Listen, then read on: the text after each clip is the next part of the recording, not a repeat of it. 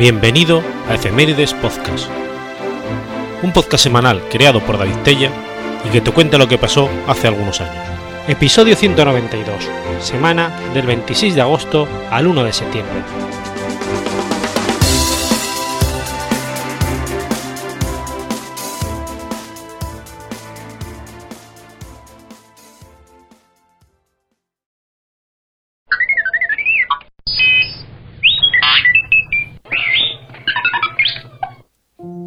26 de agosto de 1990.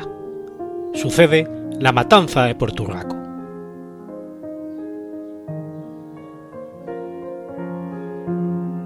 La masacre de Porturraco fue un asesinato masivo acaecido al atardecer del domingo 26 de agosto de 1990 en la pedanía del mismo nombre, perteneciente al municipio de Benquerencia de la Serena, sito en la provincia de Badajoz, y de 135 habitantes. Las rencillas entre las familias Cabanillas, llamadas los Amadeos, y la familia Izquierdo, los Patas Pelás, se remontan a una disputa de lindes en 1967, cuando Amadeo Cabanillas entró con el arado en una finca de Manuel Izquierdo en Porturraco. También hubo por aquel entonces una historia de amor no correspondido entre el propio Amadeo Cabanillas y Lucían Izquierdo. Ambos se enamoraron, pero finalmente este rechazó casarse con ella, lo que afectó mucho a Luciana. Pocos días después de este rechazo amoroso, el 22 de enero de 1967, Amadeo Cabanillas fue asesinado a manos de Jerónimo Izquierdo, el mayor de los hermanos Izquierdo, quien ingresó en prisión por su crimen y cumplió una condena durante 14 años.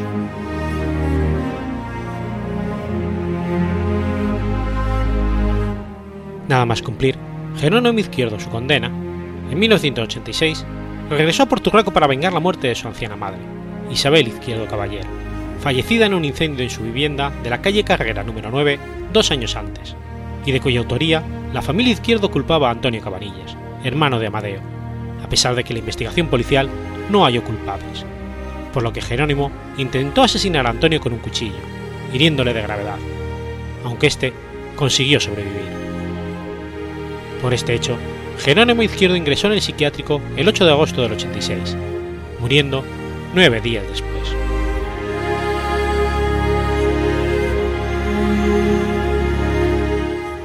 Domingo 26 de agosto de 1990, seis años después del incendio y cuatro del apuñalamiento de Antonio Cabanillas a manos de Jerónimo Izquierdo, los dos hermanos varones de este, Emilio y Antonio Izquierdo, de 56 y 52 años respectivamente, tras despedirse de sus hermanas, Ángela y Luciana Izquierdo, de su casa en Monterrubio de la Serena, asegurando que iban a cazar tórtolas, y vestidos de cazadores y armados con escopetas repetidoras del calibre 12, se escondieron al anochecer en un callejón del pueblo de Porturraco para, después salir y disparar en una plaza numerosos cartuchos contra miembros de la familia Cabanillas que allí se encontraban.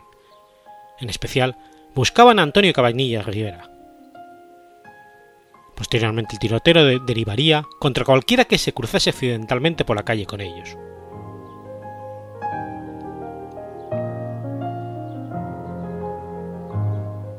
Los hermanos Izquierdo dejaron nueve muertos, entre los cuales se encontraban dos niñas hermanas de la familia Cabanillas, Encarnación y Antonia, hijas de Antonio, de 13 y 14 años respectivamente, que jugaban en la plaza y que a lo que los hermanos Izquierdo dispararon sin miramientos a corta distancia, y en torno a una docena de heridos de diversa gravedad. Algunos acabaron tetrapléjicos en silla de ruedas para el resto de su vida. La tercera de las hermanas de Encarnación y Antonia María del Carmen, se salvó por estar en casa de una de sus primas. Un niño de 6 años, Guillermo Ojeda Sánchez, fue alcanzado en el cráneo, quedándose en coma.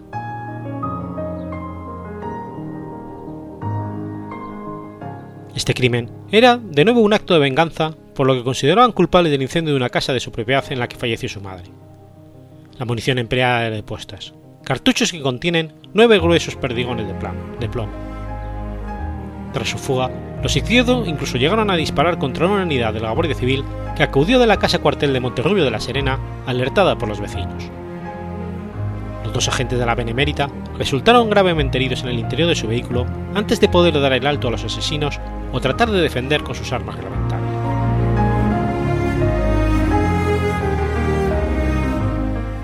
Tras la matanza de los hermanos Izquierdo, estos huyeron al monte, a la Sierra del Oro, sembrada de olivares. Las unidades de Guardia Civil que los buscaban los encontraron durmiendo nueve horas después del inicio de la tragedia y fueron detenidos sin resistencia. Fueron conducidos al juzgado de Castuera, lejos de Puerto Rico, y de los más que posibles ajustes de cuenta. Emilio Izquierdo, tras su detención, no mostró el más mínimo signo de arrepentimiento. Ahora, que sufra el pueblo como yo he sufrido durante todo este tiempo. Mientras su hermano Antonio aseguró que aún tenía pensado continuar con la sangría. Si no nos hubieran detenido, habríamos vuelto al pueblo a dispararles durante el entierro de los muertos. Los hermanos querían haber matado una veintena de personas, y lo cierto es que dispararon a 21, pero solo consiguieron asesinar en el acto a 7, más dos heridos que fallecieron al cabo de un par de semanas en el Hospital Infanta Cristina de.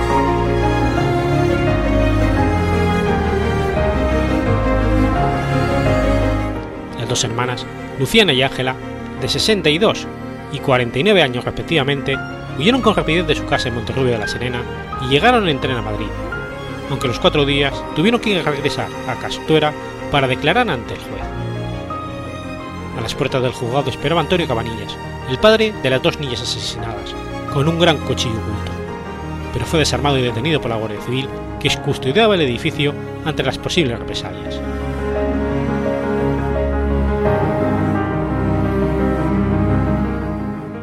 Juicio celebrado tres años y medio después, en enero de 1994, los dos hermanos de Izquierdo fueron condenados a 684 años de cárcel y 300 millones de pesetas de indemnización.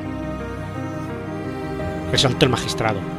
Su inteligencia está dentro de lo normal, hecho que quedó corroborado porque eran capaces de manejar un rebaño de mil ovejas, tenían fincas arrendadas y poseen, con la crisis que atraviesa el campo, una cartilla de 10 millones de pesetas.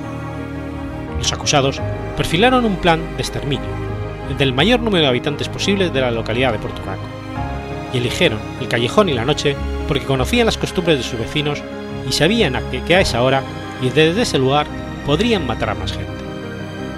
Y también destacó el juez, un primitivismo cultural y un empobrecimiento efectivo que determina el desprecio por la vida humana, y los acusados alimentaban sus propias fobias y obsesiones debido a un anormal aislamiento social y a la convivencia en un grupo cerrado.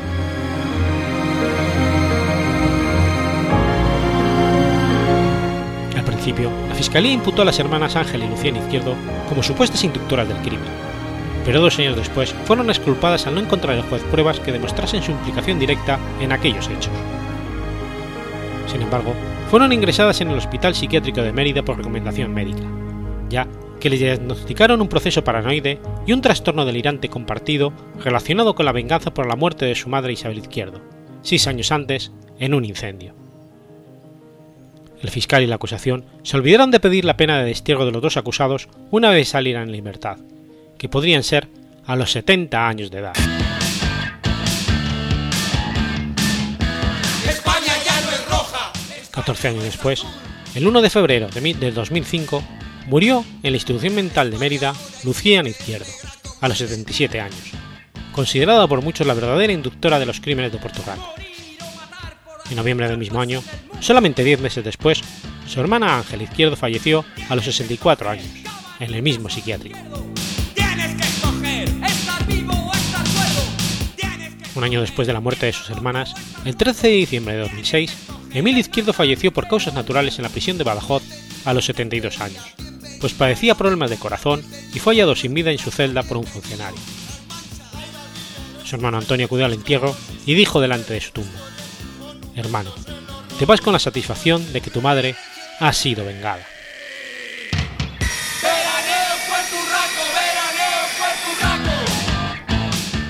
Tres años y medio después de la muerte de su hermano Emilio y 19 tras la matanza, el 25 de abril de 2010, Antonio Izquierdo, el último de los hermanos Izquierdo, se suicidó a los 72 años en la prisión de Badajoz, ahorcándose en su celda del módulo de enfermería con sábanas anudadas. Los funcionarios de la cárcel encontraron el cadáver mientras hacían una ronda a las 2 de la madrugada. El interno se encontraba en el módulo de enfermería debido a su delicado estado de salud. Estos informaron inmediatamente a los servicios médicos, que únicamente pudieron certificar su óbito. Antonio Izquierdo se quitó la vida el mismo día que tendría que haber sido liberado de no ser porque su caso se aplicó la doctrina Paroto, establecida por el Tribunal Supremo en 2006. Antonio cumplía una condena de 25 años, por lo que aún le quedaban 5 de cárcel por cumplir. El preso había manifestado su malestar por la aplicación de esta doctrina.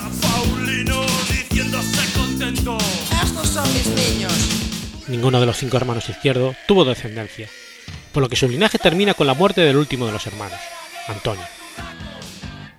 A los Cabanillas solo le sobrevivió de la masacre una hija, María del Carmen, que tuvo dos hijas.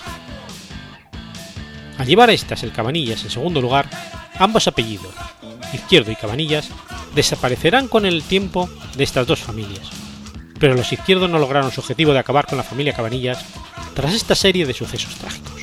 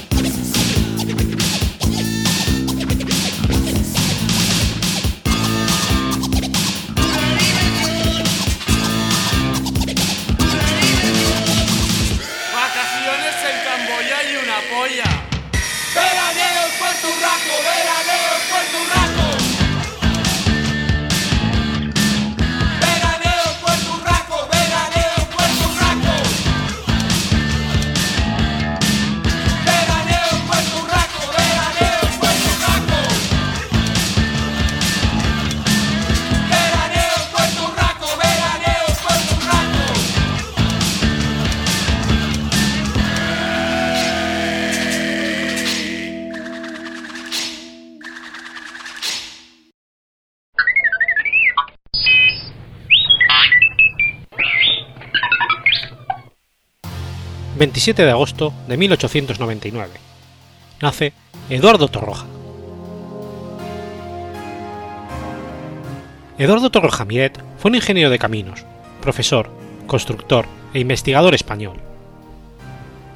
Se le otorgó a título póstumo el título de Marqués de Torroja en reconocimiento a su extraordinaria labor en el campo de la ingeniería civil.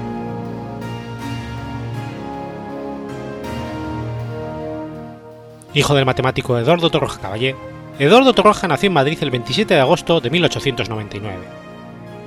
En 1917 ingresa en la Escuela de Ingenieros de Caminos, terminando la carrera el 22 de enero de 1923, tan brillantemente que enseguida pasa a trabajar en la Compañía de Construcciones Hidráulicas Civiles, dirigida por el que fuera su profesor en la Escuela de Caminos, José Eugenio Rivera, y en la que permanecería hasta 1927.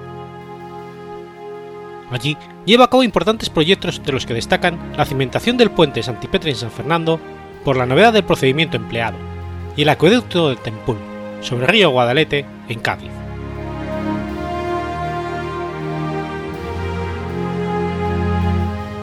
En 1927 abre una oficina de proyectos propia de Madrid con la que continúa su labor, proyectando en el 32, en colaboración con el arquitecto Manuel Sánchez Arcas, la central térmica de la ciudad, de la ciudad universitaria de Madrid.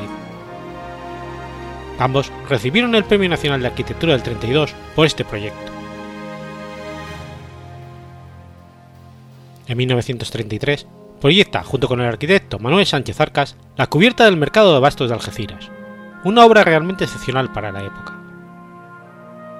Como novedad de su estudio, puede citarse el empleo de modelos experimentales a tamaño reducido que realizaría para todas las estructuras proyectadas en esa época, como el anfiteatro del Hospital Clínico de la Ciudad Universitaria, el frontón Recoletos o las cubiertas y graderíos del Hipódromo de la Zarzuela, todos ellos en Madrid.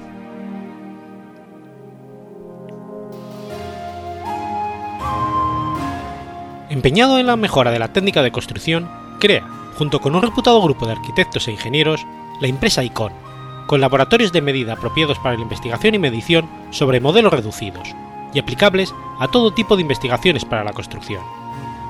De esta empresa nacerían, en el 34, el Instituto Tecnológico de la Construcción y la Edificación, del que Torroja será primer secretario, y la revista Hormigón y Acero, actualmente editada por la Asociación Científico-Técnica del Hormigón Estructural.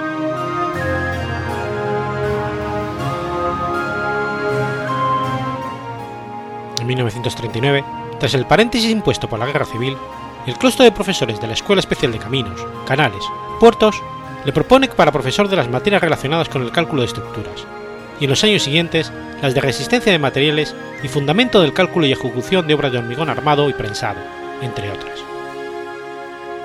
Ese mismo año, el Instituto Técnico de la Construcción y la Edificación pasaría a integrarse en el Consejo Superior de Investigaciones Científicas.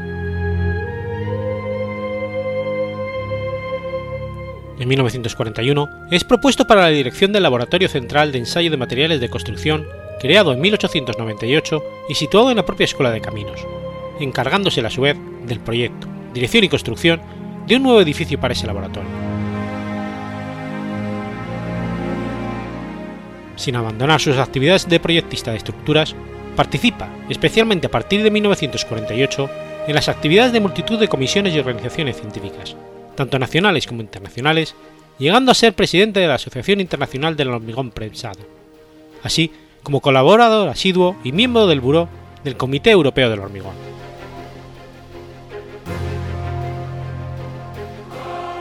La última parte de su vida la desarrollaría, en plena actividad científica, en el Instituto Técnico de Construcción y el Cemento, que en su homenaje adaptaría el nombre del Instituto Eduardo Torroja de la Construcción y el Cemento.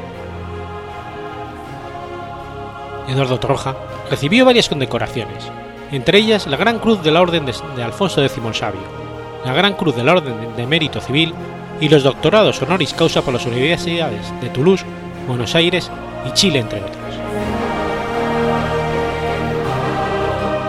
Su esposa fue Carmen Cabanillas Prosper y es el abuelo de la cantante Ana Torroja.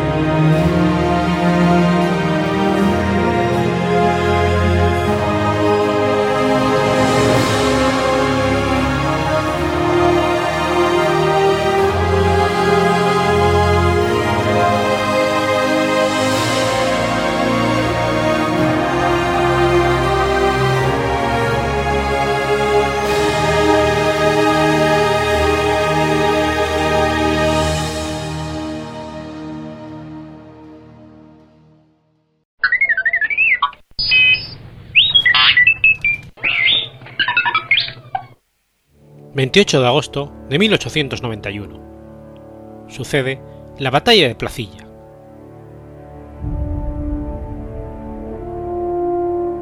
La Batalla de Placilla fue la última batalla de la Guerra Civil de 1891 librada en el actual sector de Placillas de Peñuelas, a las afueras del puerto chileno de Valparaíso. En ella se enfrentaron las fuerzas del ejército revolucionario congresista de aproximadamente 11.000 hombres al mando del coronel Estanislao del Canto y las tropas leales al gobierno del presidente José Manuel Balmaceda, con 9.500 efectivos, al mando de los generales Orocimbo Barbosa y José Miguel Alcerré.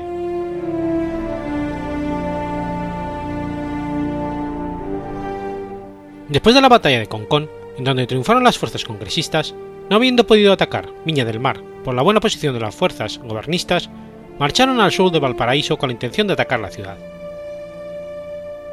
los gobiernistas al mando del general Oroncimbo Barbosa, general Miguel Acerreca y coronel Daniel García Videla se desplegaron para hacerles frente.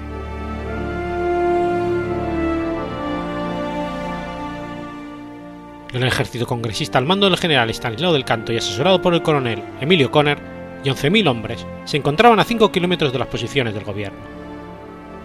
A las 6 de la mañana del 28 de agosto, el ejército constituyente avanzó por el camino del Real hacia Valparaíso. La artillería lo hizo en forma paralela al camino, un kilómetro al poniente, y se ubicó en una loma del Cerro de la Granada, a 2.850 metros de la artillería del coronel E. Fuentes. A las 7.45, las baterías gobernistas del coronel Ezequiel Fuentes abrieron fuego, siendo respondido por la artillería congresista. Infantería congresista compuesta por el Batallón Constitucional número 1, Iquique número 6 y Antofagasta número 8 avanzaron en formación de combate contra las fuerzas del gobierno, ubicadas al poniente del Camino Real. Este primer avance tuvo éxito, pero la llegada de refuerzos gobernistas de los regimientos Arauco y Santiago los hizo retroceder. La tercera brigada congresista cargó sobre el ala izquierda de los gobernistas, y la batalla se extendió en todo el frente. Cerca de las 10 de la mañana, las fuerzas gobernistas comenzaron a ceder en todos sus frentes.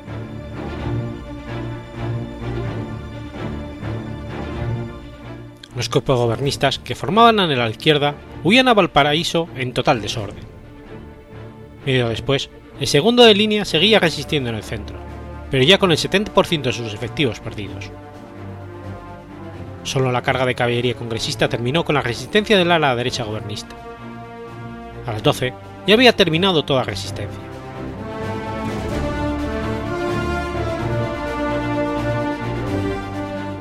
Esta batalla fue la más sangrienta de la guerra civil, con la cual murieron heroicos jefes, oficiales y soldados de ambas partes, que habían, se habían distinguido por su valentía durante la Guerra del Pacífico, como asimismo destacados personajes de la vida pública de la nación. La victoria de las fuerzas congresistas fue aplastante y decisiva. La, derrota del gobierno de Balmaceda fue completa y definitiva. El ejército vencido tuvo 1.115 muertos y 2.500 heridos, lo que equivale a más del 30% de fuerzas efectivas. El vencedor tuvo 2.070 bajas entre muertos y heridos, lo que equivale al 20% de sus fuerzas efectivas. Las fuerzas congresistas ganaron la batalla, tomando luego la ciudad de Valparaíso y poniendo fin a los combates de la guerra civil.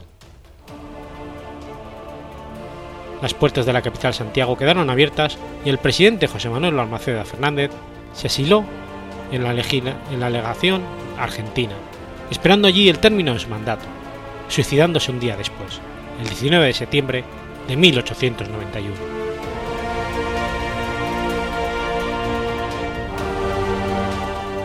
El capitán de navío, Jorge Montt, fue ascendido a vicealmirante y presentado como candidato único a la presidencia de la República, siendo unánimamente electo por el Congreso. Gobernó un periodo de cinco años, en el cual trató de reconciliar a los chilenos, dictando varias leyes de amnistía que permitieron a muchos marinos y militares que habían combatido en las fuerzas balmacedistas poder reincorporarse al ejército y a la marina.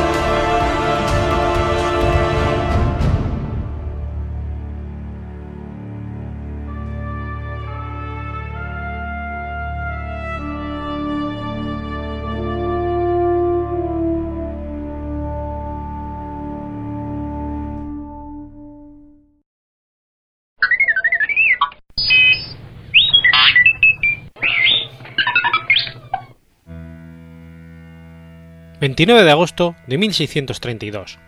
...nace John Locke. John Locke fue un filósofo y médico inglés, considerado como uno de los influyentes pensadores del empirismo inglés y conocido como el padre del liberalismo clásico. Fue uno de los primeros empiristas británicos. Influido por las ideas de Francis Bacon, realizó una importante contribución a la teoría del contrato social.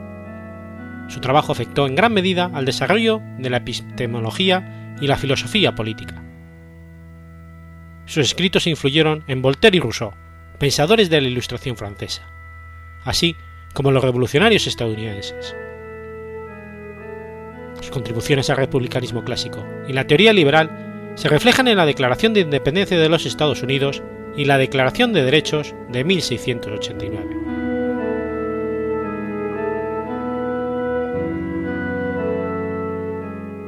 Nació el 29 de agosto de 1632, en una pequeña cabaña con techo de paja cerca de la iglesia de Brighton, a unos 12 kilómetros de Bristol. Fue bautizado el mismo día. El padre de Locke, también llamado John, era un abogado rural y empleado de los juzgados de paz en Chew Magna, quien se había desempeñado como capitán de caballería de las fuerzas parlamentarias durante la primera parte de la Guerra Civil Inglesa. Su madre se llamaba Agnes Kent. Ambos eran padres puritanos. Poco después del nacimiento de Locke, la familia se trasladó a la zona mercantil de Pensford, unos 7 kilómetros al sur de Bristol, donde creció en una casa estilo Tudor rural en Belletun.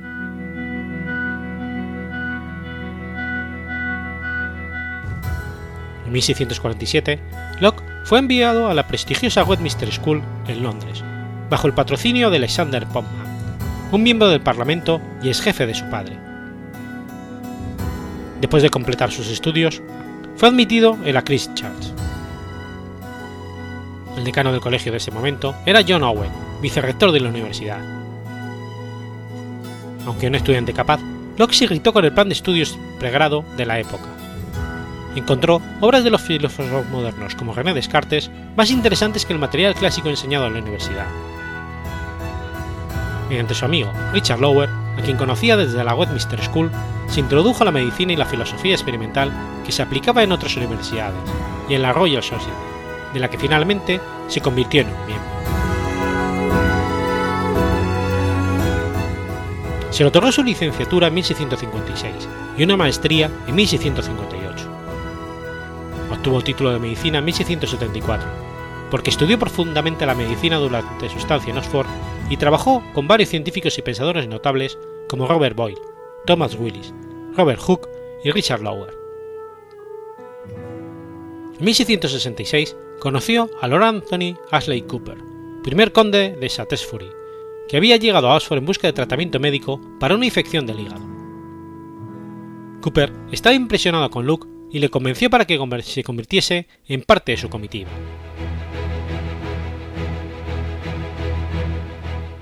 Locke había tratado de buscar una carrera estable, y en el 67 se trasladó a la casa de Lord Hasley en Exeter, Londres, para servir como su médico personal. En Londres, reanudó sus estudios de medicina bajo la tutela de Thomas Sydenham. Sydenham tuvo un efecto importante en el pensamiento filosófico natural de Locke.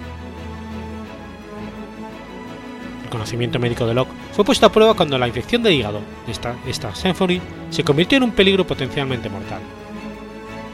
Coordinó un consejo de varios médicos y fue probablemente fundamental para convencerle de que se sometiera a una operación para extraerle el quiste.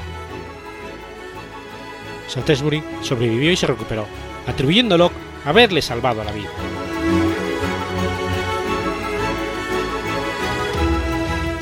En 1671 tuvo lugar una reunión en la casa de Salisbury que fue descrita como la epístola del lector, del ensayo sobre el entendimiento humano que inspiró el ensayo. Dos borradores existentes de ese periodo todavía sobreviven. También, durante ese tiempo, Locke se desempeñó como secretario de la Junta de Comercio y Plantaciones y secretario titular de los Lores de Carolina, en donde ayuda a dar forma de sus ideas sobre el comercio y la economía internacional. Shaftesbury, como uno de los fundadores del movimiento Whig, ejerció una gran influencia en las, políticas, en las ideas políticas de Locke. Este se involucró en política cuando Shaftesbury se convirtió en Lord Canciller en 1672. Tras la pérdida del favor popular sufrida por Shaftesbury en el 75, Locke pasó algún tiempo viajando por Francia como tutor y asistente médico de Caleb Banks. Regresó a Inglaterra en 1639, cuando la fortuna política de Shaftesbury experimentó un breve cambio positivo. Alrededor de ese momento, muy probablemente en el apogeo de Shaftesbury, Locke compuso la mayor parte de los dos tratados sobre el gobierno civil. Si bien se pensaba que Locke escribió los tratados para defender la Revolución Gloriosa de 1688, estudios recientes han demostrado que la obra fue escrita antes de esa fecha. Actualmente se considera el trabajo como un argumento más contra la monarquía absoluta y para alcanzar el consentimiento individual como la base de la legitimidad política. Aunque se asoció con influyentes whites, ahora se considera que sus ideas acerca de los derechos naturales y el gobierno son bastante revolucionarias para este periodo de la historia inglesa. Huyó a los Países Bajos en 1683, ya que sobre él caía una fuerte sospecha por haber participado en el complot de Rye House, aunque hay poca evidencia para sugerir que estuviera directamente involucrado en la trama. Los Países Bajos tuvo tiempo para regresar a la escritura e invirtió mucho en volver a trabajar el ensayo y componer la carta sobre la tolerancia. No volvió a casa hasta después de la Revolución Gloriosa y acompañó a la esposa de Guillermo de Orange en su regreso a Inglaterra en 1688. La mayor parte de las publicaciones de Locke fue redactada después de su regreso del exilio.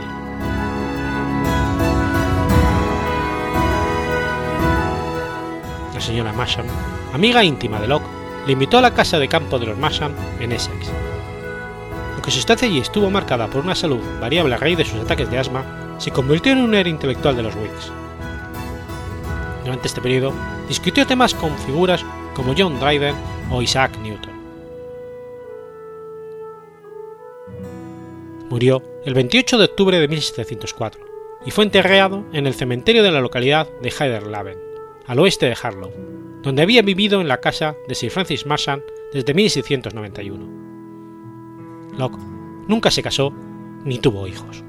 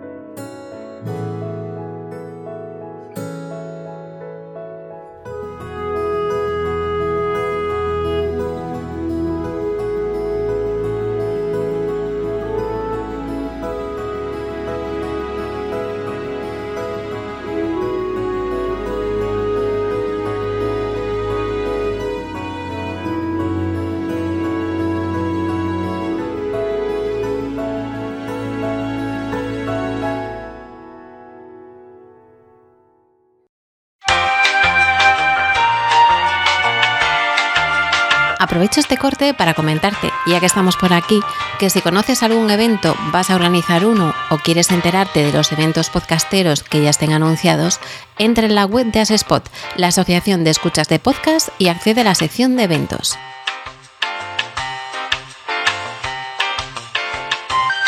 Si conoces alguno que se va a celebrar y no está allí, tienes una opción para enviar la información para incluirlo. Y si quieres estar informado de estos futuros eventos, puedes exportarlos y añadirlos a tu calendario. Recuerda asespot.org barra eventos y ahora seguimos con la programación habitual.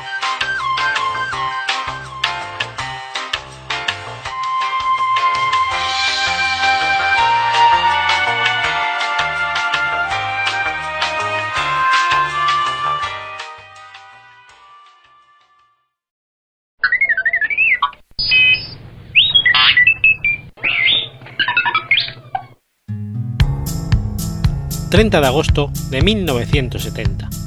Muere Abraham Zapruder. Abraham Zapruder fue un fabricante de ropa femenina estadounidense de origen ruso, que el 22 de noviembre de 1963 filmó el paso del presidente estadounidense John Fitzgerald Kennedy a través de la plaza Delay en Dallas, y consecuentemente filmó su asesinato. La película que filmó es la única que registró el hecho casi en su totalidad, y es, probablemente, la película doméstica más vista y examinada de la historia.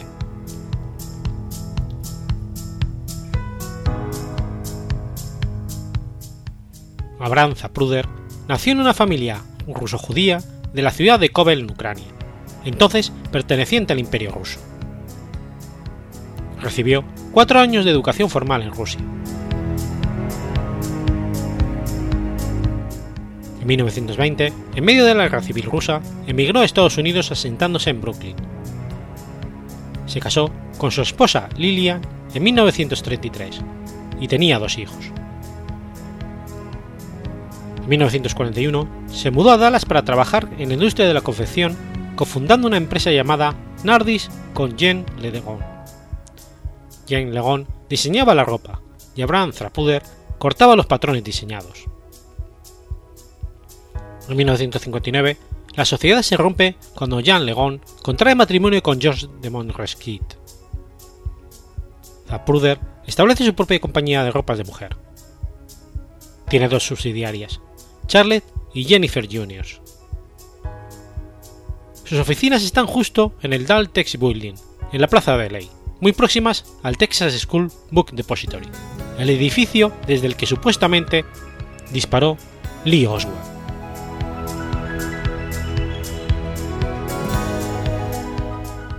El 22 de noviembre de 1963, Zapruder filmó la caravana del presidente John Fitzgerald Kennedy. Lo hizo desde lo alto de uno de los pilares próximo a la pérgola de la Plaza Daly. La película de color de Zapruder muestra cuando el presidente es impactado y forma parte de la investigación oficial. Zapruder filmó con una cámara Bell Howell de 8 mm. Hizo tres copias. La primera la retiró el servicio secreto la segunda la vendió inicialmente por 50.000 dólares a Lifetime, que tras examinarla amplió la compra hasta los 150.000 dólares para hacerse con todos los derechos de explotación, iniciando la publicación de fotos individuales a la vez que impidió que la totalidad de la película fuera vista completamente durante años. Posteriormente, tras el fallecimiento de Zapruder en 1970, Time Life cedió todos los derechos de la película a su familia por el precio simbólico de un dólar.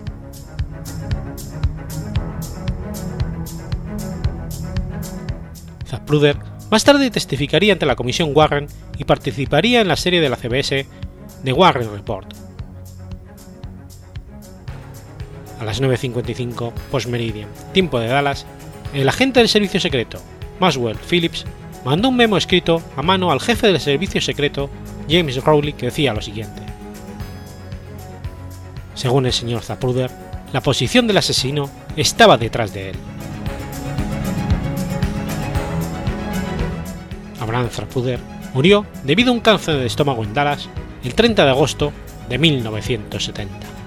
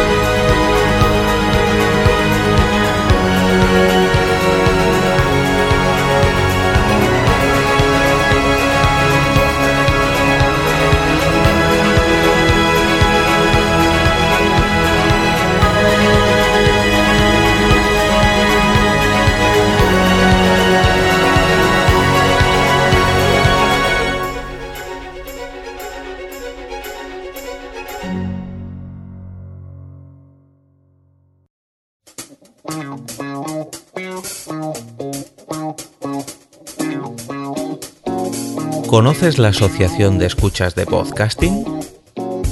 Asespod es el primer lugar de encuentro para todas aquellas personas que escuchan este formato de audio.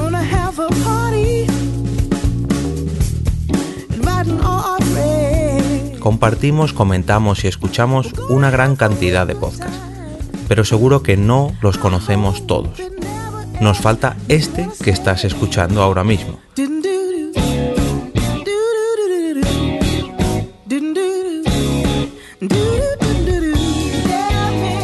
Queremos que tú, oyente de este podcast, formes parte de todo esto. Asociate gratis en nuestra web, asespod.org. Búscanos en las redes sociales, Twitter, Facebook y Google ⁇ Recuerda, asespod.org.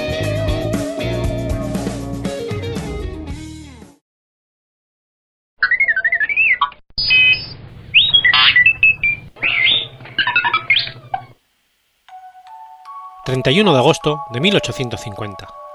Nace Federico Villarreal. Federico Villarreal Villarreal fue matemático, ingeniero, físico y políglota peruano. Federico Villarreal nació en Tucumé, departamento de Lambayeque, Perú, en el seno de una familia muy modesta. Sus padres fueron Ruperto, Ruperto Villarreal y Manuela Villarreal. Cursó sus estudios primarios en su pueblo natal y los secundarios en el Colegio Nacional San José Chiclayo.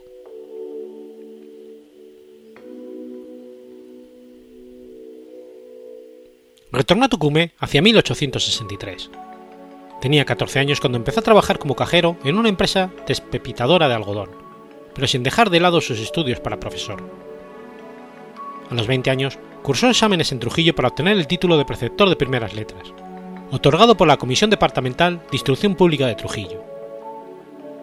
Ello le permitió dirigir la Escuela Oficial Tucumé de 1870 a 1874. Dos años más tarde, pasó a un colegio de instrucción media de la localidad de Lambayeque, donde enseñó matemáticas y ocupó el cargo de vicerrector. Entre el 76 y el 77 tuvo bajo su cargo una escuela de primaria en Lambayeque, antes de trasladarse a Lima para seguir estudios universitarios. La experiencia de Villarreal como profesor de elemental señaló solo su primera etapa. Su vocación de matemático bullía desbordando su, su enseñanza humilde. Ya en 1873, cuando contaba solo con 23 años, descubrió un método para elevar un polinomio, un polinomio cualquiera a una potencia cualquiera. Al concluir el primer año, obtuvo los premios de Geometría Descriptiva, Revisión de Matemáticas y Geometría, Analítica. Durante los tres años siguientes, ganó nuevamente el primer puesto en los cursos principales y consecuentemente obtuvo una beca que lo exoneraba de los pagos por derecho universitario en el bachillerato y la licenciatura. Se graduó de bachiller con la tesis Fórmulas y métodos que deben completarse en matemáticas puras y como licenciado con la tesis Efecto de la refracción sobre el disco de los astros.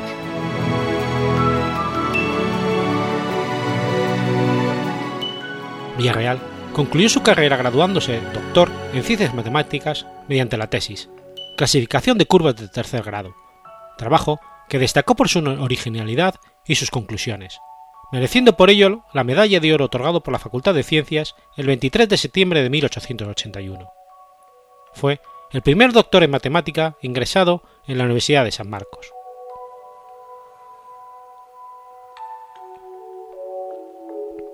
Al estallar la guerra del guano y el salitre, cuando apenas había logrado sus primeros grados universitarios, se alistó en la reserva para colaborar con la defensa de Lima. Participó en el combate de Morro Solar de Chorrillos y en la batalla de Miraflores, ostentando la clase de subteniente de la sexta compañía del 16 Batallón de Infantería resultó herido.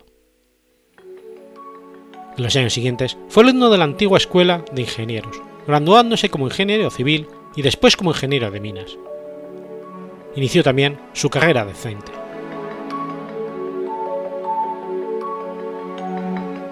Se incorporó a la enseñanza tanto en la Escuela de Ingenieros como en San Marcos, como profesor adjunto y catedrático principal, respectivamente, enseñando los cursos de física, cálculo infinitesimal, caminos, puentes y ferrocarriles, y luego los de resistencia de materiales e hidráulica. En la Facultad de Ciencias tuvo a su cargo las asignaturas de Mecánica y Teoría General de Máquinas y Motores, Astronomía, Topografía y Geodesia. El discurso de apertura del año académico de 1895 pronunciado por él se ocupó de la filosofía absoluta de Wroski, y su crítica repercutió en, en Polonia, patria de este matemático. Fue decano de la Facultad de Ciencias de la Universidad de San Marcos durante cinco periodos consecutivos, alentando la actividad científica en el Perú.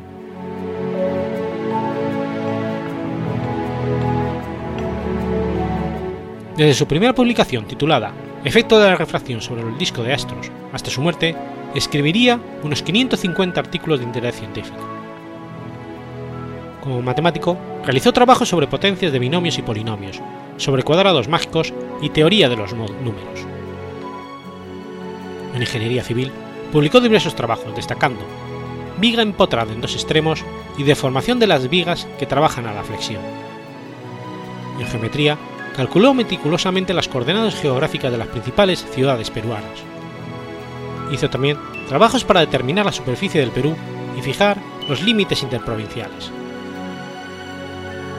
En sismología, se ascribió a la teoría astronómica de los sismos, por la cual explica el gran terremoto de Concepción de 1906. En 1918, aprueba con una comisión de tres expertos de la Sociedad Geográfica de Lima, de la que fue conocido socio, la teoría sismológica cicloidal de Escipión-Jona, donde se analiza el movimiento cicloidal de los astros y su incidencia en la generación de sismos. En física, se escribió los principios de física expuesto por el físico matemático polaco Joseph Marie Broski, a quien consideró muy adelantado de su época y publicó varios trabajos analizando sus conceptos teóricos. Además, dejó trabajos inéditos, con un comentario a la teoría de la relatividad de Einstein, escrito en 1909, apenas cuatro años después de publicar dicho trabajo por el físico alemán. Fue un notable divulgador de la ciencia, y no rehuyó los debates científicos periodísticos como el que llevó a cabo con el padre Segundo Bayón, obispo de Arequipa, sobre las causas de los sismos, en el diario El Comercio y, en el, y con el contraalmirante Melitón Carvajal sobre la verdadera área territorial del Perú, en la revista de Ciencias, de la cual fue director por muchos años muchas veces polemizaba violentamente, sobre todo al refutar a pseudocientíficos.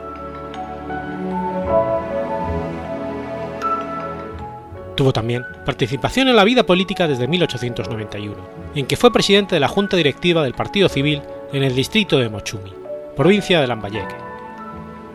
Fue elegido senador suplente por ese departamento en 1892 y por segunda vez en 1894, incorporándose a su Cámara en agosto del mismo año. Fue reelegido como tal para el periodo 1912-1914.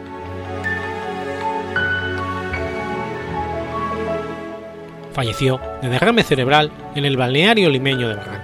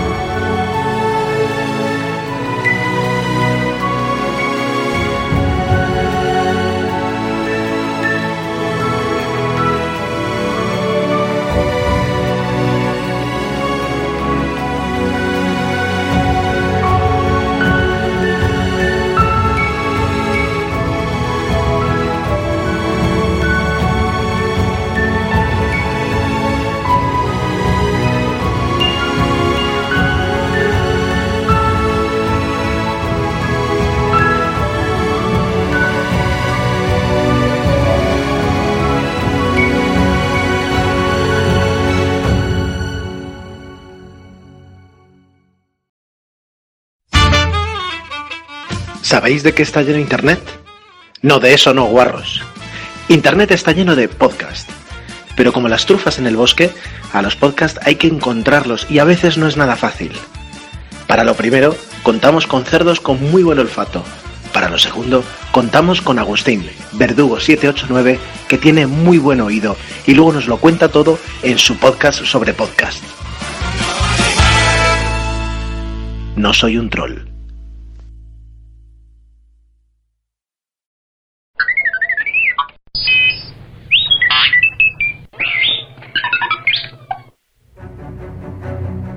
...1 de septiembre de 1213 a.C.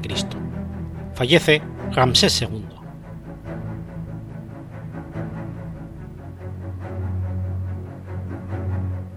Usermatra Setepenra Ramsés Meriamón, también conocido como Ramsés II, es el tercer faraón de la dinastía 19 de Egipto, que gobernó unos 66 años, desde 1279 a.C. hasta el 1213 a.C. Se trata, se trata de uno de los faraones más célebres, debido a la gran cantidad de vestigios que perduran de su activo reinado.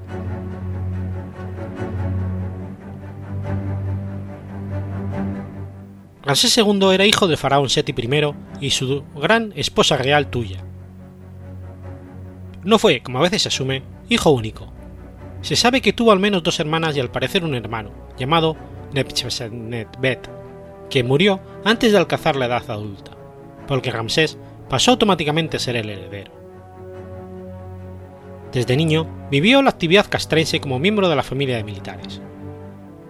Seti I nombró corregente a Ramsés cuando éste tenía unos 14 años, y recibió entrenamiento intensivo de parte del mismo faraón y de múltiples maestros de artes y ciencias. La corregencia duró entre 3 y 7 años.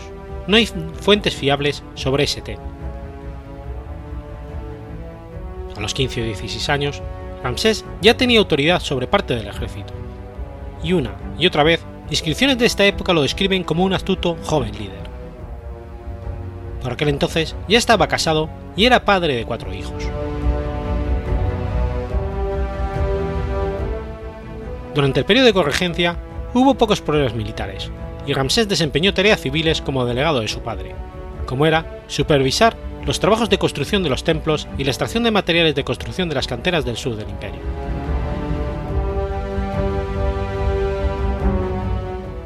Ramsés acompañó a su padre en campañas militares para sofocar rebeliones en Canaán. También lo secundó en la guerra contra los hititas que habían ocupado los territorios de Siria, tradicionalmente pertenecientes al imperio egipcio, pero perdidos hacía varios años debido a la debilidad del rey Akenatón. Ya como comandante, llevó a cabo una campaña contra Kush, en el año 8 del reinado Seti. Se cuenta que Ramsés se encontraba en Kush cuando Seti murió, volvió a Egipto, durante junto a su madre, Tuya, llevó a cabo las ceremonias fúnebres y su padre en la necrópolis tebana.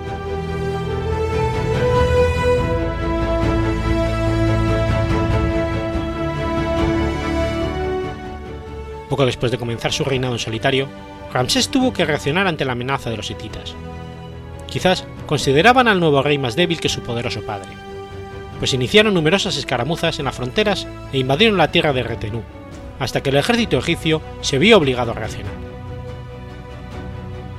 La primera expedición fue para pacificar Canaán, como paso previo a la conquista de Siria.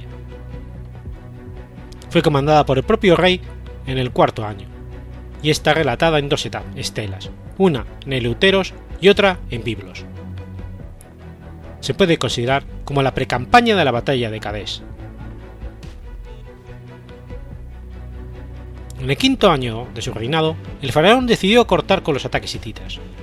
Muestra de ello es la célebre batalla de Kadesh, al norte de Siria, donde por fin se encontraron los ejércitos egipcios de Ramsés II con la alianza sirio-hitita del rey Muwatalli II. Según se cuenta, Ramsés hizo caso omiso de los consejos de sus generales y visir, lo cual causó que cayera en una emboscada de sus enemigos hititas y su ejército se, viera gravemente diezmado en territorio desconocido. Las tropas egipcias huyeron del ejército hitita, y Ramsés tuvo que luchar prácticamente solo contra los enemigos guiado por el dios Amón, y eso es lo que él mismo nos dice en los monumentos donde dejó escrita su enseñanza.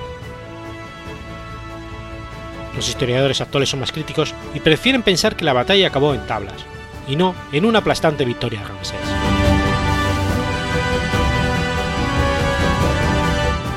Finalmente, Ramsés y Mahuatali II se dieron un respiro, y el faraón regresó a las dos tierras, donde prosiguió con sus numerosos trabajos de construcción.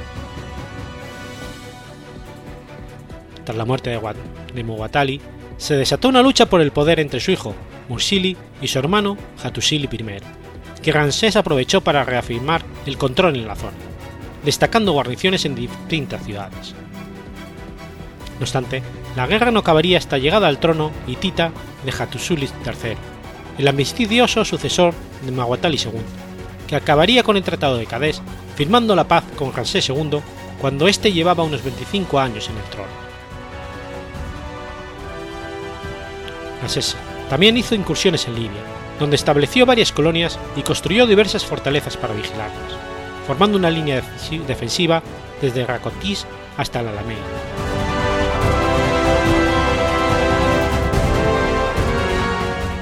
Ramsés II aprovechó el mal resultado de la batalla de Cadés para cambiar a los militares de alto rango, colocando a sus hijos al frente de distintos cuerpos. A partir de entonces, nadie ajeno a la familia real tuvo mando.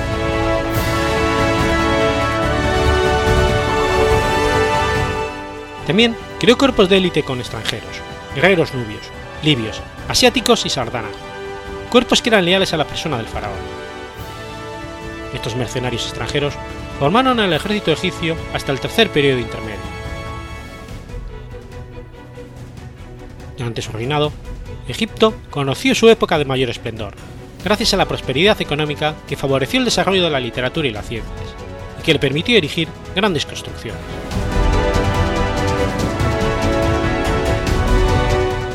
Ramsés trasladó primero la corte a Memphis, antes del traslado definitivo a Pi Ramsés, en el delta.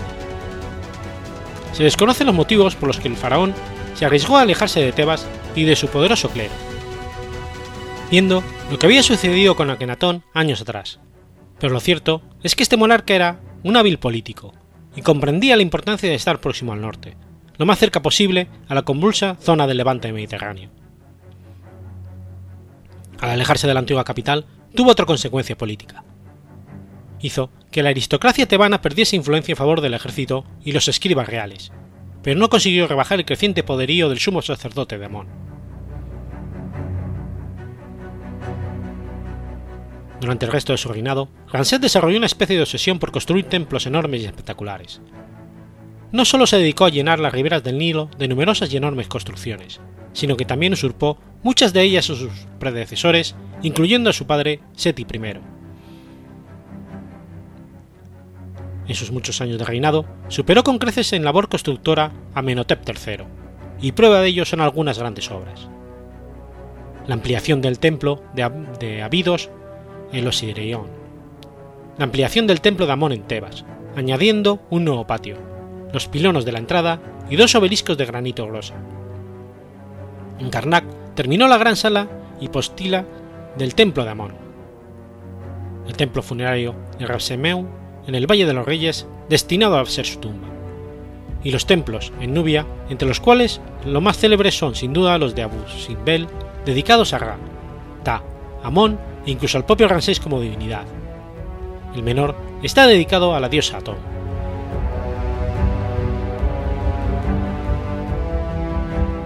Aunque no fue el primer faraón en hacerse adorar como un dios, sí lo fue en dedicarse templos y estatuas de forma sistemática.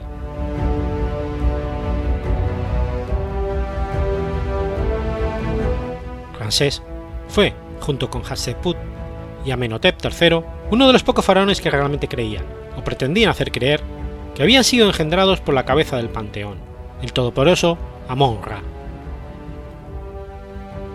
No obstante, la construcción quizá más importante de todo el reinado de Ramsés II, que sentía las bases de la política egipcia durante cientos de años, fue la edificación de una nueva capital en el norte, que recibió el nombre de Pi Ramsés, construida sobre la que había sido la ciudad de Ixos, Avaris. Quizás por ser el más conocido de los faraones, hay datos de, de decenas de reinas, esposas y concubinas y de cientos de hijos e hijas de este rey, lo que le ha labrado la fama de lascivo y mujeriego. También es cierto que el rey no hizo nada por ocultar este hecho, sino que incluso llegó a confeccionar una lista con los nombres de todos sus hijos y diseñar una enorme tumba en el Valle de los Reyes para varios de ellos.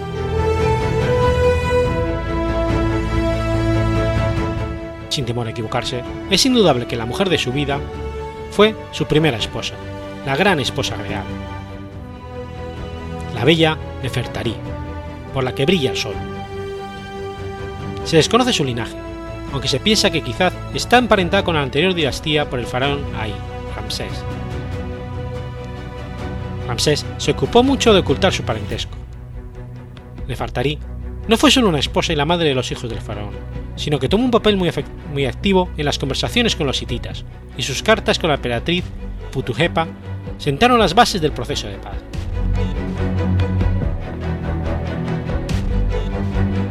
Era tal el amor que profesaba el rey a Nefertari que le llegó a dedicar el segundo templo de Abu Simbel, bajo la imagen de la diosa Ator, en el cual la imagen de la reina tiene el mismo tamaño que la del rey, algo inusual en Egipto. Desgraciadamente, es muy, muy posible que Nefertari no llegase a ver el templo acabado, pues murió en el año 26 del reinado, antes de su inauguración.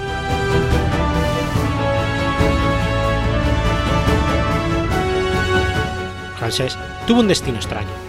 Su existencia fue tan larga que sobrevivió a muchos de sus descendientes. Murió con 90 años, tras unos 66 o 67 años de reinado, y de celebrar 11 festivales Hepset, y fue enterrado en el Valle de los Reyes, en la tumba KV7. Su momia, descubierta en 1881, es la de un hombre viejo, alto, de cara alargada y nariz prominente. Fue sin duda el último gran faraón, ya que sus sucesores más importantes, Merenpat y Ramsés III, se vieron obligados a llevar una política defensiva para mantener la soberanía de Canaán. Posteriormente, la decadencia de sus descendientes habría de terminar con el poder de Egipto más allá de sus fronteras.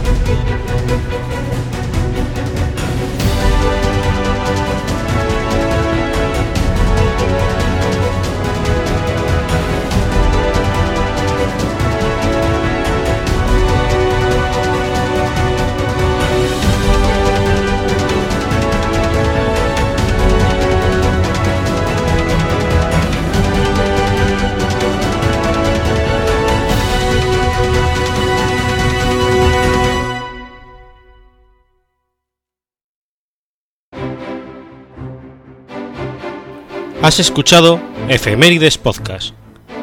Si quieres ponerte en contacto conmigo, puedes hacerlo por Twitter a la cuenta arroba efemeridespod o mi cuenta personal, arroba telladavid, o por correo electrónico a la dirección efemeridespod arroba gmail.com.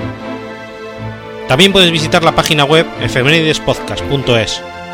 Y recuerda que puedes suscribirte por iTunes y por iBox, y tienes un episodio nuevo cada lunes.